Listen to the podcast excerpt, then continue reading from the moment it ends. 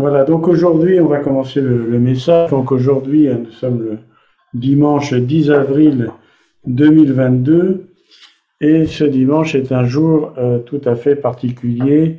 Est-ce que vous savez pourquoi? Dimanche des rameaux. Absolument. Donc euh, j'attendais à ce qu'on me réponde. C'est les élections présidentielles, mais en fait, euh, c'est le dimanche des rameaux. Et en fait, euh, ce dimanche des rameaux, en fait, c'est une fête qui est non juive, hein, bien sûr, euh, comme on va le voir. Euh, c'est typiquement donc une fête de la liturgie chrétienne et principalement, je pense, des églises, des grandes églises traditionnelles. Je pense notamment donc à l'église catholique, catholique romaine. Cette fête des rameaux donc célèbre, comme tout le monde le sait, l'entrée euh, triomphale de Jésus à Jérusalem. Et si cette, cette fête n'est pas tellement reprise dans les milieux évangéliques, il faut quand même noter que cet événement, qui est célébré donc dans les grandes églises traditionnelles, il est quand même mentionné dans les quatre évangiles. Et s'il est mentionné dans les quatre évangiles, ça veut dire quand même que c'est ce n'est pas quelque chose de si anodin et que c'est euh, relativement important. Donc les références euh, de ce passage, donc c'est l'entrée triomphale de, Jésus à Jérusalem, se trouvent donc dans Matthieu 21, euh, versets 1 à 10. N'ouvrez pas tout de suite vos Bibles, enfin pas tout de suite sur les références, je vais vous expliquer après. Dans Marc 11, versets 1 à 10, dans Luc 19, versets 29 à 39, et dans Jean 12, versets 12 à 19. Et donc, en fait, ce passage, les passages ils sont mentionnés, décrivent une fête qui a été improvisée et qui paraît de prime abord plutôt simple, un petit peu même folklorique, mais pourtant c'est une fête qui est assez riche d'enseignements dès qu'on essaye d'approfondir, puisqu'il s'agit quand même de la parole de Dieu. Et c'est ce que je propose donc de faire aujourd'hui, même si une simple prédication ne suffira pas au niveau du temps, on va quand même essayer de visualiser, de s'imaginer cet événement. Et comme vous pouvez le voir, dans beaucoup de passages, chaque évangile va décrire le même événement, mais avec des détails qui lui sont propres. Et donc, afin de ne pas perdre de temps, j'ai collecté les quatre textes référencés dans la traduction second 1910 euh, et je les ai assemblés afin de faire un texte de synthèse qui va reprendre, donc je n'ai fait que recopier des versets dans les différents évangiles et je, les ai mis bout à bout de façon à ce qu'on puisse avoir un récit, on va dire, en mode stéréo. C'est-à-dire, on va avoir un récit enrichi comme ça. Donc on va commencer dans Jean 12 et pour la suite du message, je vous propose évidemment de rester dans Jean 12, mais bien entendu, le passage maintenant que je vais lire va reprendre différents versets qui sont donc dans Matthieu, dans Marc, dans Luc et aussi bien sûr dans Jean. Donc on commence dans Jean 12 au verset 12. Voilà, donc si tout le monde y est, je vais commencer.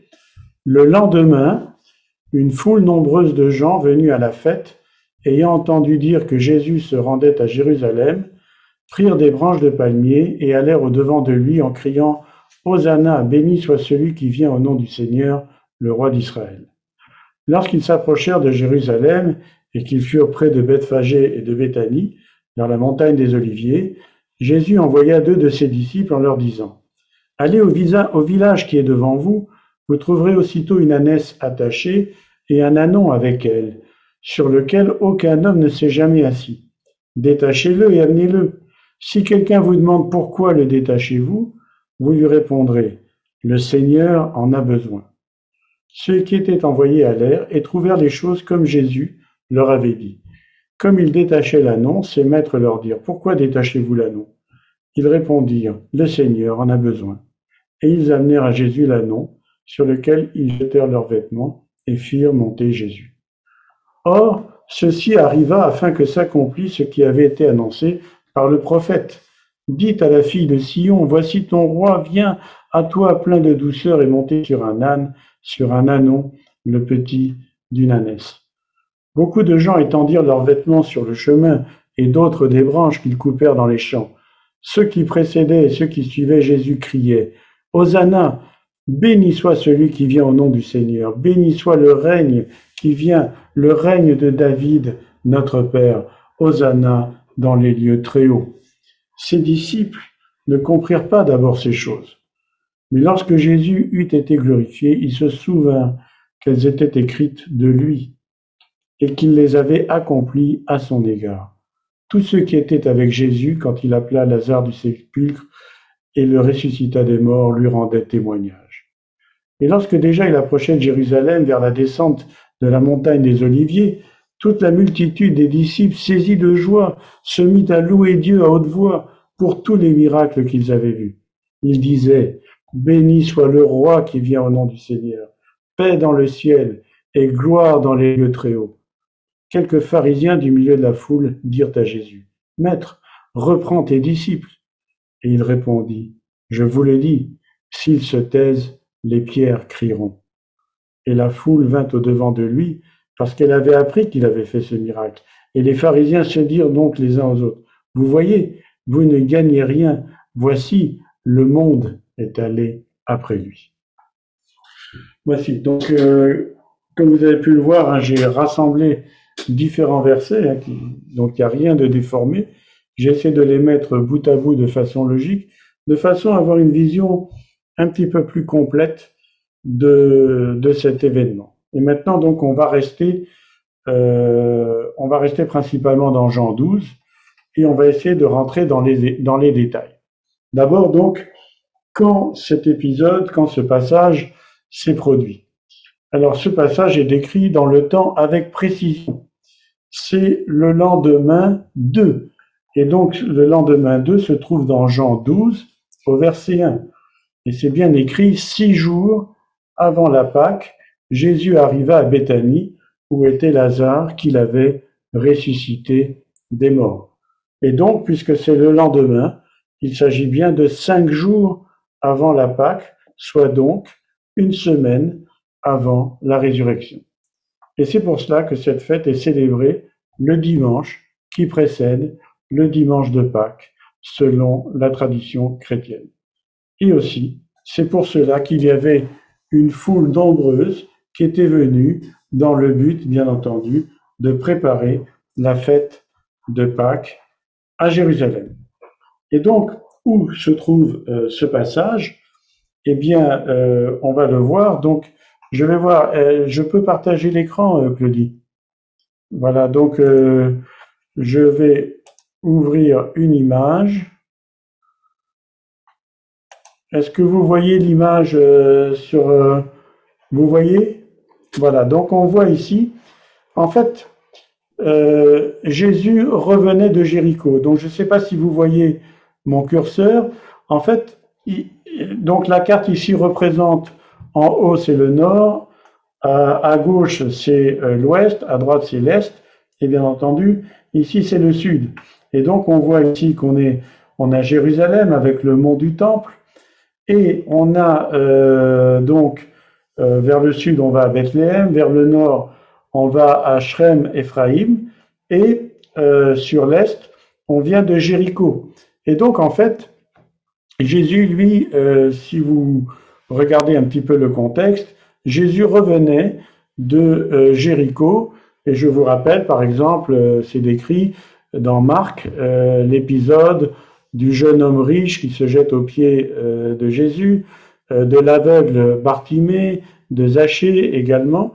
Et donc, en fait, Jésus et ses disciples revenaient par cette route qui est ici, hein, sur la droite, et il a dû passer par là pour aller chez ses amis, euh, Marthe et Marie, et bien entendu Lazare, pour passer la nuit, et il a pris son repas, donc euh, avec euh, la famille, donc Lazare, Marthe et Marie.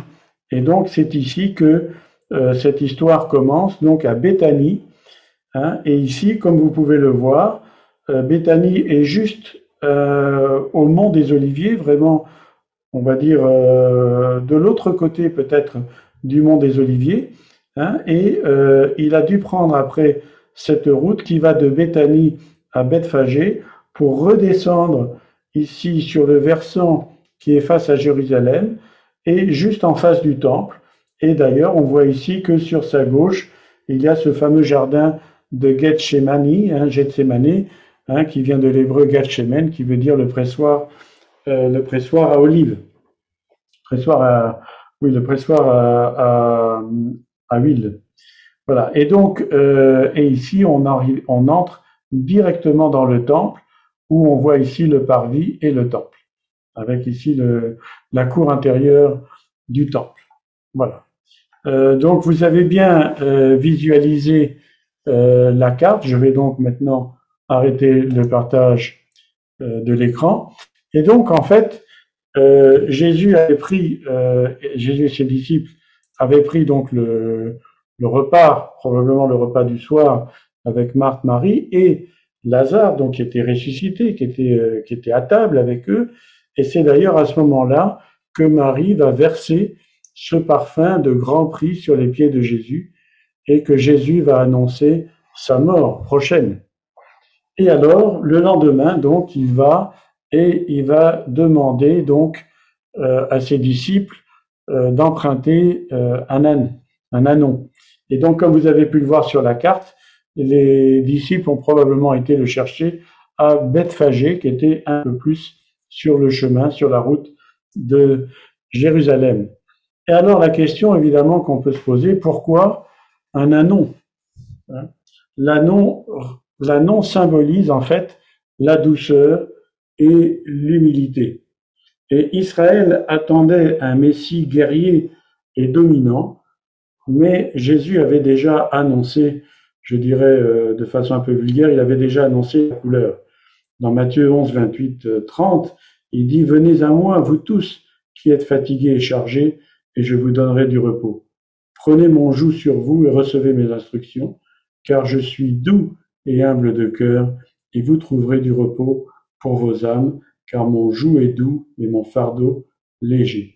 Et là, justement, nous sommes typiquement dans ce qu'on appelle une tension biblique. C'est-à-dire que euh, souvent, on va voir que dans la Bible, euh, il y a euh, deux choses qui paraissent opposées ou qui paraissent contradictoires. Par exemple, Jésus est à la fois le lion de Judas, mais aussi il est l'agneau de Dieu. Amen. Et c'est aussi donc, comme on vient de le lire, à la fois le Seigneur, le roi des rois, mais c'est aussi notre frère compatissant. Et pourtant, ce symbole est très fort.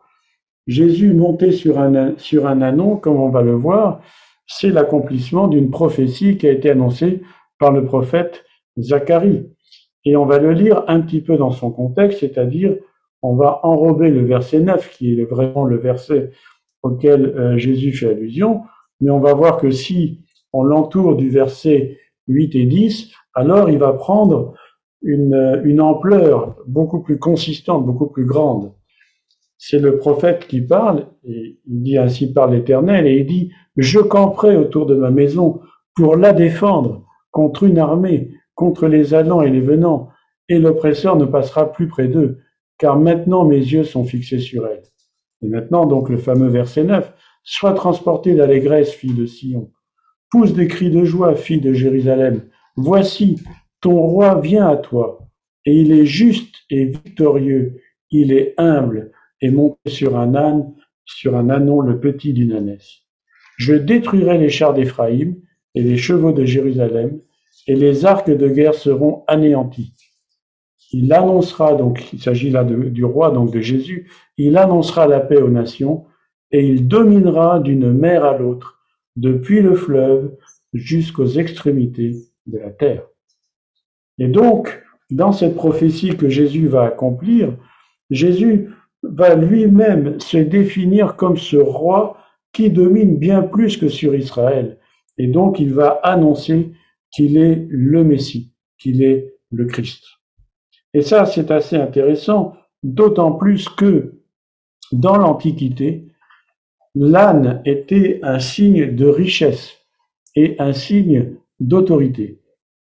Par exemple, dans le cantique de Déborah, dans Juge 5, 10, Déborah va dire ce, passage, Mon cœur est au chef d'Israël, à ceux du peuple qui se sont montrés prêts à combattre.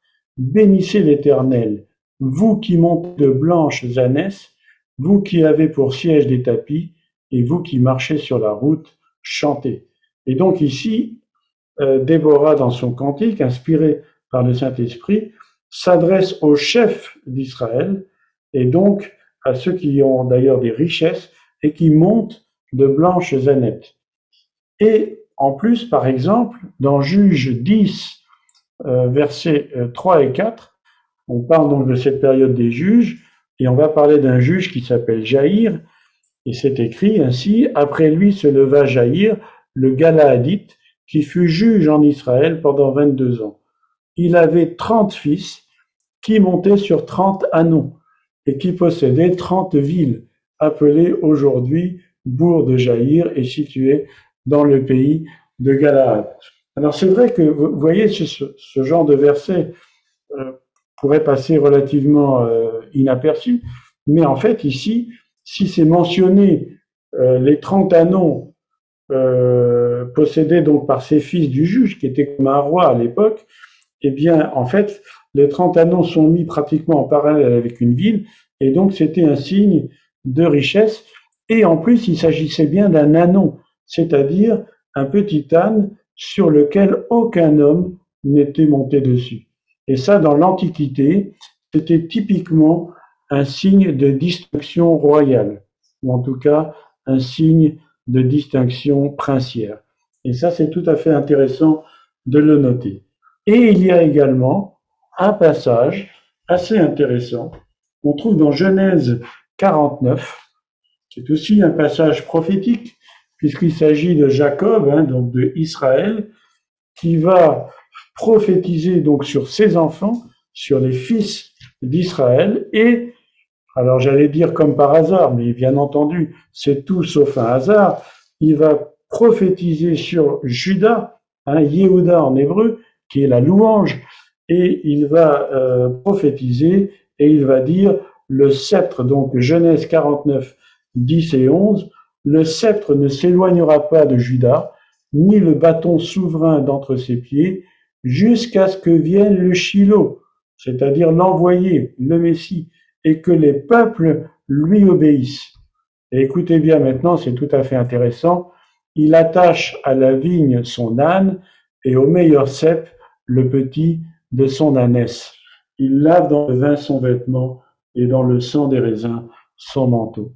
Et vous voyez, moi je trouve ça absolument extraordinaire, c'est absolument magnifique, ce sont des petites pépites la, la Bible, qui est la parole de Dieu, elle est parfaitement cohérente, elle est parfaite, et vraiment, c'est absolument extraordinaire, tout correspond, tout fonctionne, et c'est, on voit ici justement toute la portée messianique euh, de, ce, de ce passage où Jésus est monté sur un âne qu'aucun homme n'avait monté précédemment. Donc tout a été fait avec une grande précision et Jésus se présente bien à ses disciples et à la foule comme étant le Messie, et non pas seulement le roi d'Israël, mais le roi qui dominera sur la terre tout entière. Amen. Et donc, on va continuer, on va parler maintenant de cette foule. Hein, donc vous, vous avez, vous imaginez, hein, donc on a vu Jésus et, les disciples ont été chercher le, le petit d'une ânesse, il y avait la foule, et cette foule, en fait, on peut en distinguer, euh, enfin j'en ai distingué quatre catégories.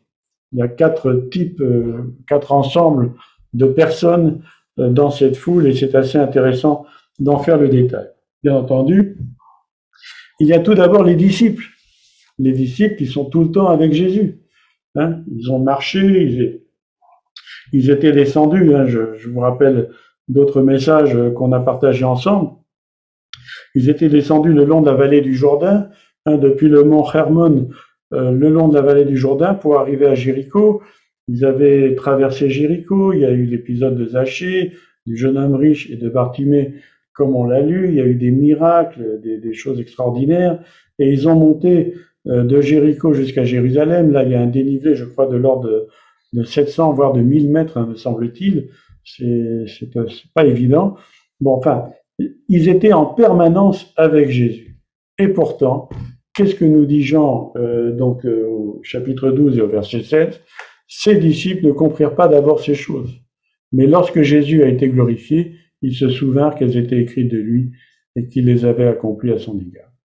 En d'autres termes, même les disciples, ceux qui étaient les plus proches de Jésus, ne, comprenaient pas, n'ont pas compris sur le moment toute la portée, toute la signification prophétique de ce que faisait Jésus. Ensuite, il y a une autre catégorie euh, de personnes, donc ce sont les témoins de la, résurrection. Verset 17, tous ceux qui étaient avec Jésus quand il appela Lazare du sépulcre et le, le ressuscita des morts, lui rendaient témoignage. Et je rajoute aussi le verset dans Luc euh, donc 19, 37, euh, et lorsque déjà il approchait Jérusalem, vers la descente de la montagne des Oliviers, toute la multitude des disciples, saisis de joie, se mit à louer Dieu à haute voix pour tous les miracles qu'ils avaient vus. Donc là, il s'agit d'une foule, donc euh, la foule étendue, donc de, de disciples, mais pas les disciples proches, des disciples étendus, la foule de ceux qui avaient été témoins des miracles, et tout cela donc euh, louait bien entendu Jésus, c'était les témoins, entre autres, de la résurrection de Lazare. Et il y a un quatrième, un troisième groupe, pardon, de personnes, ce sont les pèlerins. Hein. Le miracle de la résurrection de Lazare a été absolument déterminant. La popularité de Jésus va s'étendre jusqu'à ceux qu'on appelle les craignants Dieu et les prosélytes. Et donc, par exemple, au verset 9, euh, il est écrit, Jean 12, verset 9, une grande multitude de Juifs apprirent que Jésus était à Béthanie, et ils y vinrent, non pas seulement à cause de lui, mais aussi pour voir Lazare qu'il avait ressuscité des morts. Et donc, cette foule est attirée par la réputation de Jésus et, de ce fameux miracle. Ça a dû être quand même euh, quelque chose d'énorme, ce miracle de la résurrection de Lazare. Et donc, ils étaient déjà présents la veille. J'imagine, j'imagine que autour de la maison de Marthe et Marie, il devait y avoir une foule qui a dormi dehors. Ça devait être quand même, euh, ça devait être, euh, ça devait être une fête, ça devait être quelque chose d'extraordinaire. C'était pas quelque chose de d'anodin. Euh, il s'était passé, les gens s'étaient s'étaient donné le mot. Jésus revient, il arrive de la route de Jéricho, il a ressuscité Lazare allez, on va aller le voir, on va aller voir Lazare. Hein, c'était euh, bon, c'était même un peu, euh, il y avait un petit côté euh, fête foraine, quoi. C'est-à-dire, il y a des gens qui étaient curieux. Ils venaient par curiosité pour voir qui était Jésus, pour voir, pour voir qui était Lazare. Est-ce qu'il était vraiment ressuscité? Est-ce qu'il était normal? Est-ce qu'il n'était pas tout blanc? Est-ce qu'il est donc il, il se posait des questions. Et bien entendu, il y a un quatrième groupe. Alors ceux-là, ils étaient pas spécialement, c'était pas spécialement à la fête, ils n'étaient pas spécialement contents. Il s'agit bien entendu des pharisiens et des principaux sacrificateurs. Et donc, Jean 12, versets 10 et 11, les principaux sacrificateurs délibérèrent de faire mourir aussi Lazare, parce que beaucoup de Juifs se retiraient d'eux à cause de lui et croyaient en Jésus. Donc eux, ils n'étaient pas contents du tout. Euh, donc eux, ils voulaient, euh, ils voulaient zigouiller tout le monde. Hein. Ils voulaient euh, pourquoi? Parce que justement, le pouvoir religieux et donc politique, pouvoir en place, ne supportait pas que Jésus ait acquis une telle popularité. Il fallait absolument étouffer ce nouveau mouvement dans l'œuf avant qu'il ne prenne trop d'ampleur. Et en effet, pour vous dire à quel point c'était euh, important. Si on regarde les versets 20 et 22, toujours dans Jean 12, hein, qu'est-ce qu'on lit? On lit quelques Grecs du, nom de ceux, du nombre de ceux qui étaient montés pour adorer pendant la fête, s'adressèrent à Philippe de Bethsaïda en Galilée et lui dire avec instance, Seigneur, on veut voir Jésus. Et Philippe va le dire à André. Puis André et Philippe, qui peut-être n'osaient pas, ils vont se rendre et ils vont voir Jésus pour leur dire. Mais Jésus va fuir justement tout ce qui pourrait l'écarter de sa mission. Et sa mission, été bien entendu de donner sa vie pour notre salut.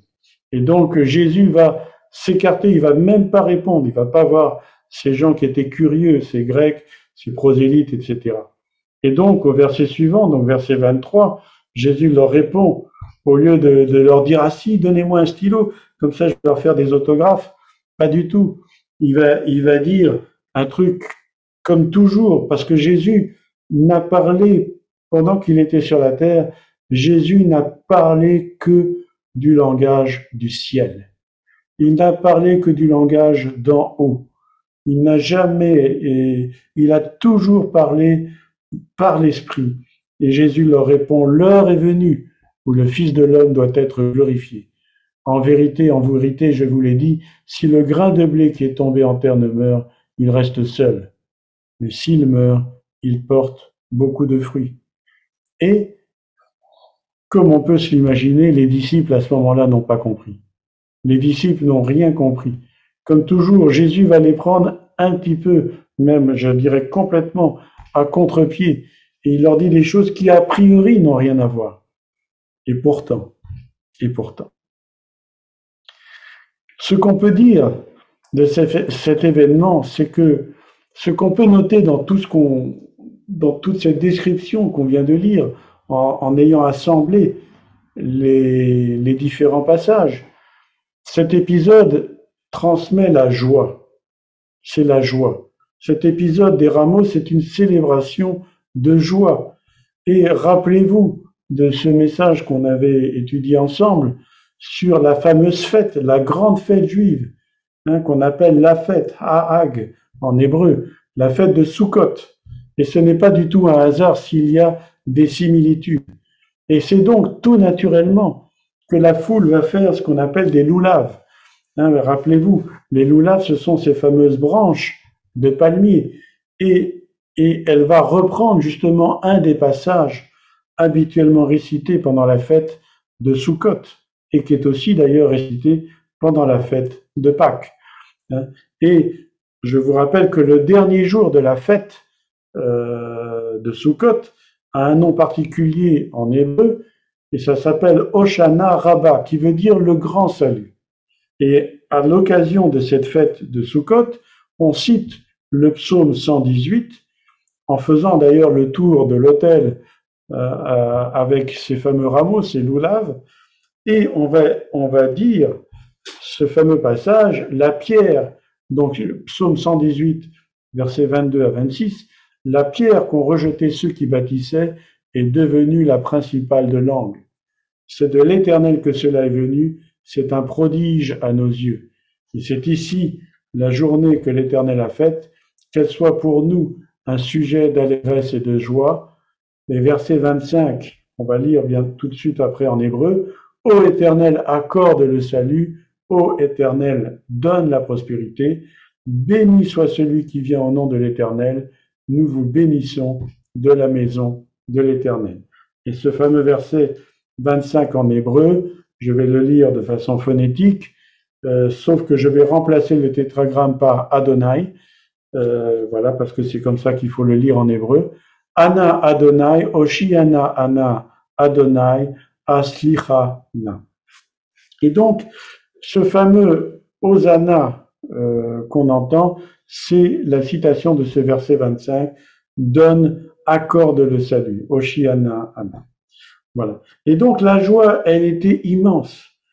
Et c'est ça qui est absolument intéressant, c'est que le peuple commençait à voir en Jésus le Messie, puisque justement, ils mettent euh, les rameaux, et ils vont rajouter, puisque dans le psaume 118, si vous remarquez bien, euh, c'est écrit, béni soit celui qui vient au nom de l'Éternel.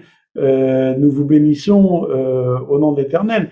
Et eux vont bien faire l'amalgame en disant c'est le roi, bénis le roi.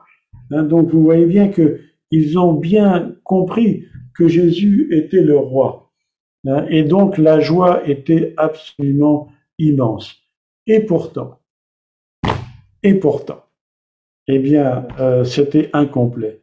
Pourquoi? Parce que par exemple, dans Matthieu 21, 9, 11, on peut lire ceux qui précédaient et ceux qui suivaient Jésus criaient Hosanna au fils de David. Donc vous voyez bien, ici, ils font bien le, le lien entre celui qui vient au nom de l'Éternel et le fils de David. Béni soit celui qui vient au nom du Seigneur, Hosanna dans les lieux très hauts. Et Jésus, lorsqu'il entra, donc verset 10 de Matthieu 21, Jésus, lorsqu'il entra dans Jérusalem, toute la ville fut émue. Il en disait, mais qui est celui-ci? Et la foule répondait, c'est Jésus, le prophète de Nazareth en Galilée. Et là, c'est là qu'on voit la contradiction. Euh, ils voient à la fois le Messie, leur, perception du Messie, du roi, elle est incomplète et ils vont s'arrêter au prophète, c'est-à-dire celui qui a fait des miracles, celui qui a fait des prodiges et des merveilles. Et c'est là qu'on va voir maintenant un contraste dans cette fête et peut-être un aspect euh, dramatique euh, qu'il y a dans ce passage euh, de ce qu'on appelle le dimanche des rameaux. C'est, je, qualifie ce, passage le trouble. C'est peut-être pour cela que, alors que la foule est en liesse, la foule est dans une joie indescriptible, elle reproduit la fête de Sukkot, qui est la fête de la, de la joie, comme on, on l'a déjà étudié ensemble, mais pourtant, à ce moment-là, Jésus va pleurer. Alors que la foule est en liesse, la foule est dans la joie la plus complète, Jésus va pleurer. Luc 19, 41, 44. Comme il s'approchait, comme il approchait de la ville, Jésus, en la voyant, pleura sur elle et dit, si toi aussi au moins, en ce jour qui t'est donné, tu connaissais les choses qui, qui appartiennent à ta paix, mais maintenant elles sont cachées à tes yeux. Il viendra sur toi des jours où tes ennemis t'environneront de tranchées, t'enfermeront et te serreront de toutes parts. Ils te détruiront, toi et tes enfants, au milieu de toi, et ne laisseront pas en toi pierre sur pierre, parce que tu n'as pas connu le temps où tu as été visité. Quel contraste, quel contraste interpellant avec la joie du peuple. Alors que la foule est toute joyeuse, la foule est en liesse, Jésus pleure. Et c'est la deuxième fois qu'il est mentionné que Jésus pleure, la première étant dans Jean 11, 35, quand il est avec Marie, la sœur de Lazare. Et il est aussi mentionné des larmes de Jésus euh, quand il est à Gethsemane dans Hébreu 5, 7. En effet, Jésus est troublé. Et à ce moment-là, alors que la foule, est souvent, quand on pense au dimanche des rameaux, quand on pense à l'entrée triomphale, on pense à ces moments de liesse, etc. Mais pourtant, il va se passer quelque chose d'absolument incroyable d'absolument extraordinaire. Et on a tendance à l'oublier. C'est que Dieu lui-même, Dieu le Père, va se manifester. Jean 12, 27 et 31, de, à partir du 27-27 jusqu'au 31. Et Jésus dit, maintenant mon âme est troublée. Et que dirais-je? Père, délivre-moi de cette heure. Mais c'est pour ça que je suis venu jusqu'à cette heure. Père, glorifie ton nom. Et une voix vint du ciel. Alléluia.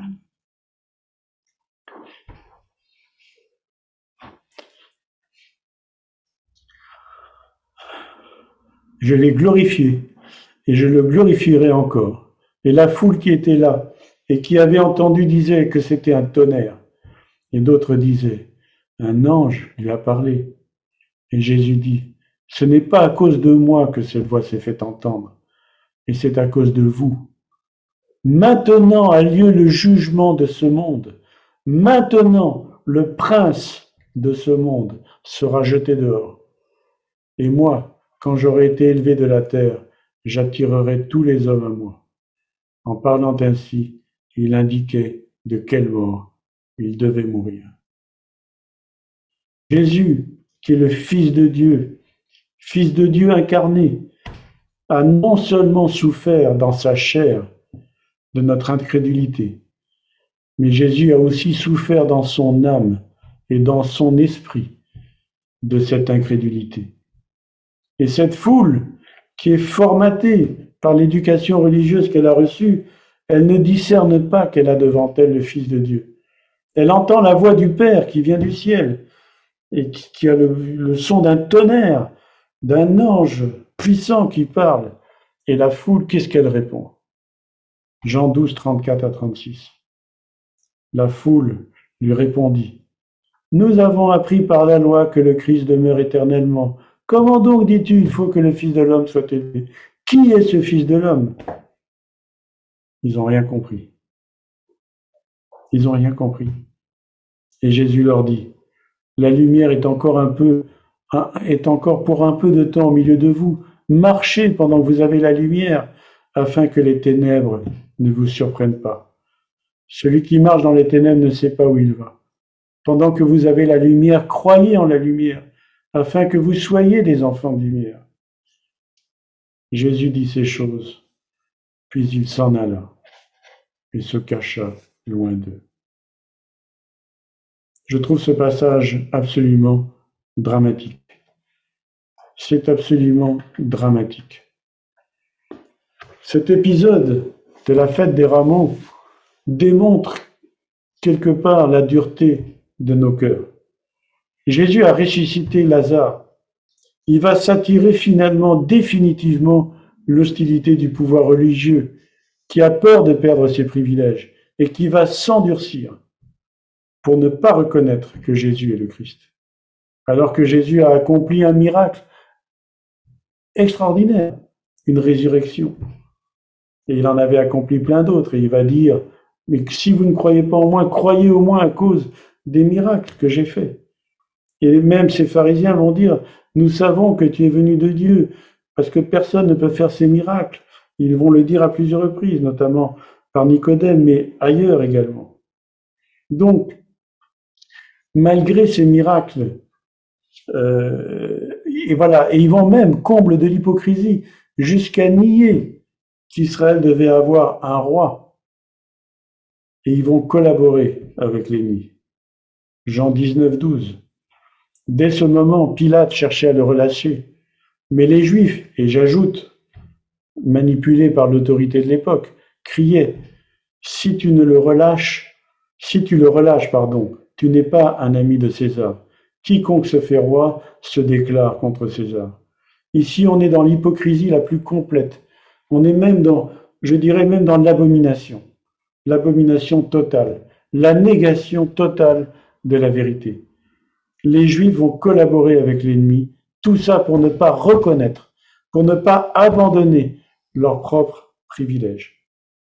Et donc, malgré tous ces miracles époustouflants que Jésus a faits, et malgré que Dieu le Père lui-même se manifeste du ciel, personne ne se rend compte de ce qui se passe. Même pas les disciples, qui pourtant avaient été enseignés pendant trois ans. Et c'est bien ce que Jésus dit dans la parabole de l'autre Lazare, le pauvre Lazare et du mauvais riche.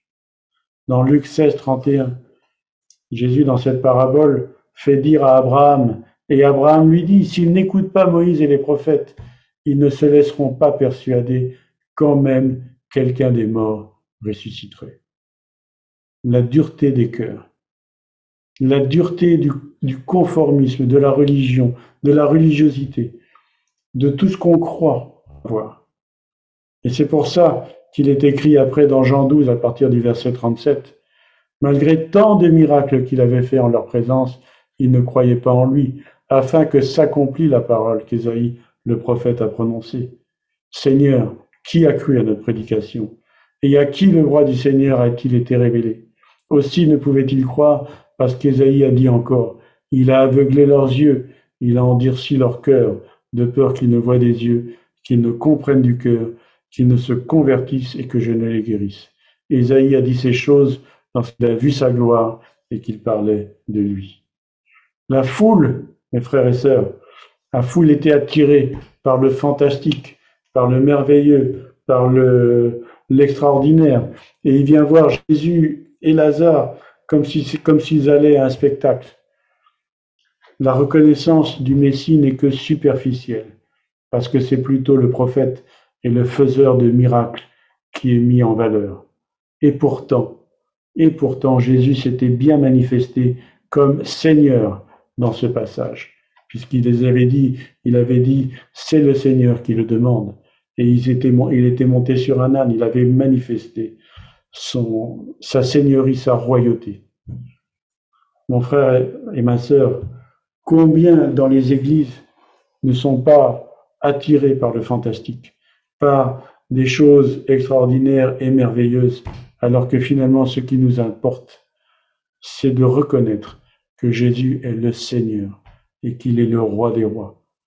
Jésus est bien plus, infiniment plus qu'un prophète. Il est le Fils de Dieu. Il est Dieu lui-même. Et c'est ça qui est important de retenir. Et donc, maintenant, pour terminer, nous, si nous avions été euh, à la place de cette foule, dans quelle catégorie on aurait été? Quelle, quelle aurait été notre attitude? Si nous avions été des témoins directs de cet événement, comment on aurait réagi Est-ce que nous aussi, nous recherchons systématiquement le fantastique alors que Jésus veut lui-même nous dire de marcher dans la lumière? Évidemment, quand on lit ce texte, c'est facile de critiquer de façon rétrospective ceux qui ont participé à cet événement, mais qui ne le comprenaient pas. Et puis finalement, si on réfléchit un petit peu, les seuls qui ont eu un peu d'intuition, c'est la foule, qui a plus ou moins reconnu la messianité de Jésus, de façon plus ou moins inconsciente, en mettant des loulaves, etc. Et aussi, paradoxalement, les religieux, et notamment le souverain sacrificateur qui avait parlé malgré lui de la nécessité du sacrifice. Je dis bien malgré lui.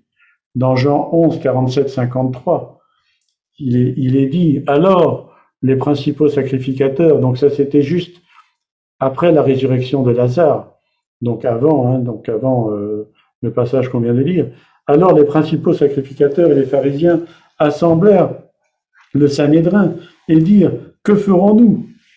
Car cet homme fait beaucoup de miracles. Si nous le laissons faire, tous croiront en lui. Et les Romains viendront détruire notre ville et notre nation.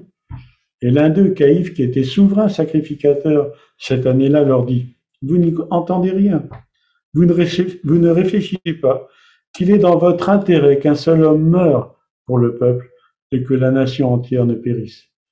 Or, il ne dit pas cela de lui-même, mais étant souverain sacrificateur cette année-là, il prophétisa que Jésus devait mourir pour la nation. Et ce n'était pas pour la nation seulement, c'était aussi afin de réunir en un seul corps les enfants de Dieu dispersés. Il est écrit dès ce jour, ils se résolurent de le faire mourir. Et donc on continue, on va terminer. Donc Jean 12 continue maintenant dans Jean 12, 42, 43. Cependant, même parmi les chefs, plusieurs crurent en lui, mais à cause des pharisiens, ils n'en faisaient pas l'aveu dans la crainte d'être exclus de la synagogue, car ils aimèrent la gloire des hommes plus que la gloire de Dieu. Mais combien dans notre nature humaine, on voit dans, dans cet épisode qui est relaté finalement et qui montre, qui est plus dramatique que joyeux finalement quelque part, que sous une apparence de fête, hein, de cette fête des rameaux, de cette fête, de cette joie, tout le côté lâche, hypocrite, versatile de la nature humaine. Aucun miracle, aucune résurrection, aucune voix venue du ciel ne pourra changer notre cœur, le cœur de chacun d'entre nous. Il peut y avoir tous les miracles qu'on veut, bien entendu, mais ce n'est pas ça qui va changer le cœur. Je continue. Euh, donc Jean 12, 44, 50. Or Jésus s'est écrié, celui qui croit en moi, croit non pas en moi, mais en celui qui m'a envoyé. Et celui qui me voit, voit celui qui m'a envoyé. Je suis venu comme une lumière dans le monde, afin que quiconque croit en moi ne demeure pas dans les ténèbres. Si quelqu'un entend mes paroles et ne les garde pas, ce n'est pas moi qui le juge. Écoutez bien maintenant, car je suis venu non pas pour juger le monde, mais pour sauver le monde.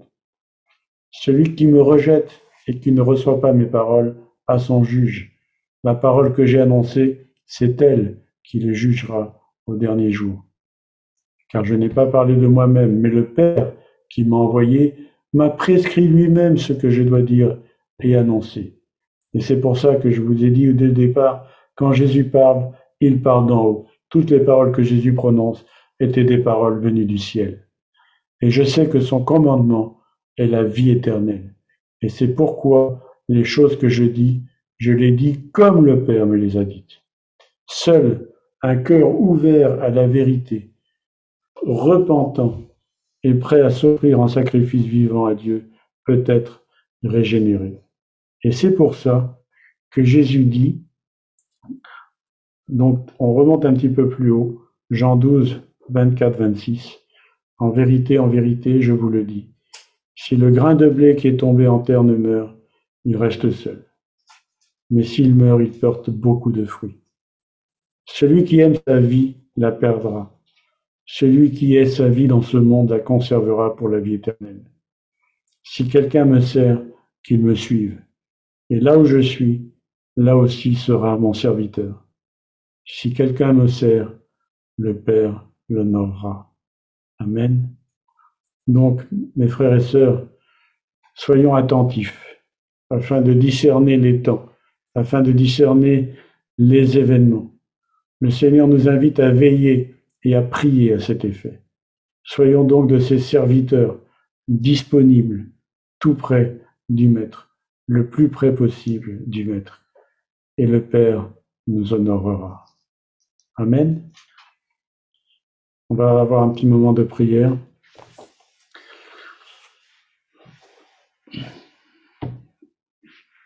Notre Père, nous voulons te bénir pour, euh, pour ta parole, ta parole qui nous nourrit, ta parole qui nous enseigne, ta parole qui nous édifie.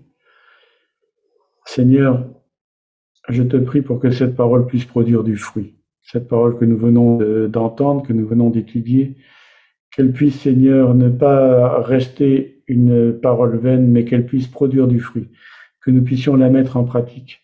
Et justement, nous voulons être de ces serviteurs qui demeuront tout près de toi, Seigneur, parce que, et nous voulons te suivre, quel que soit le coût. Et parfois c'est difficile. Et je reconnais, Seigneur, que parfois c'est vraiment très difficile.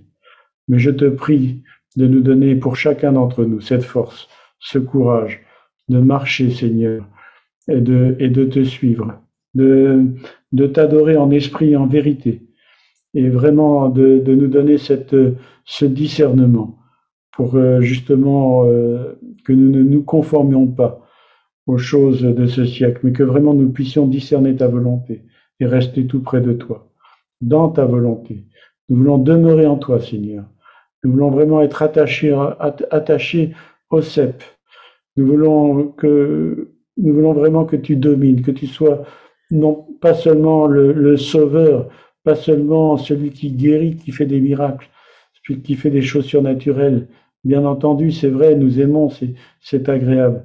Mais nous voulons avant tout que tu sois notre Seigneur, que tu sois notre roi et que tu aies une, un complet une complète domination sur nos vies. Nous voulons vraiment que tu grandisses dans nos vies et que nous puissions diminuer jusqu'à disparaître, que tu puisses prendre toute la place. Nous te prions, Père, dans le nom de ton Fils Jésus, qu'il en soit ainsi. Amen.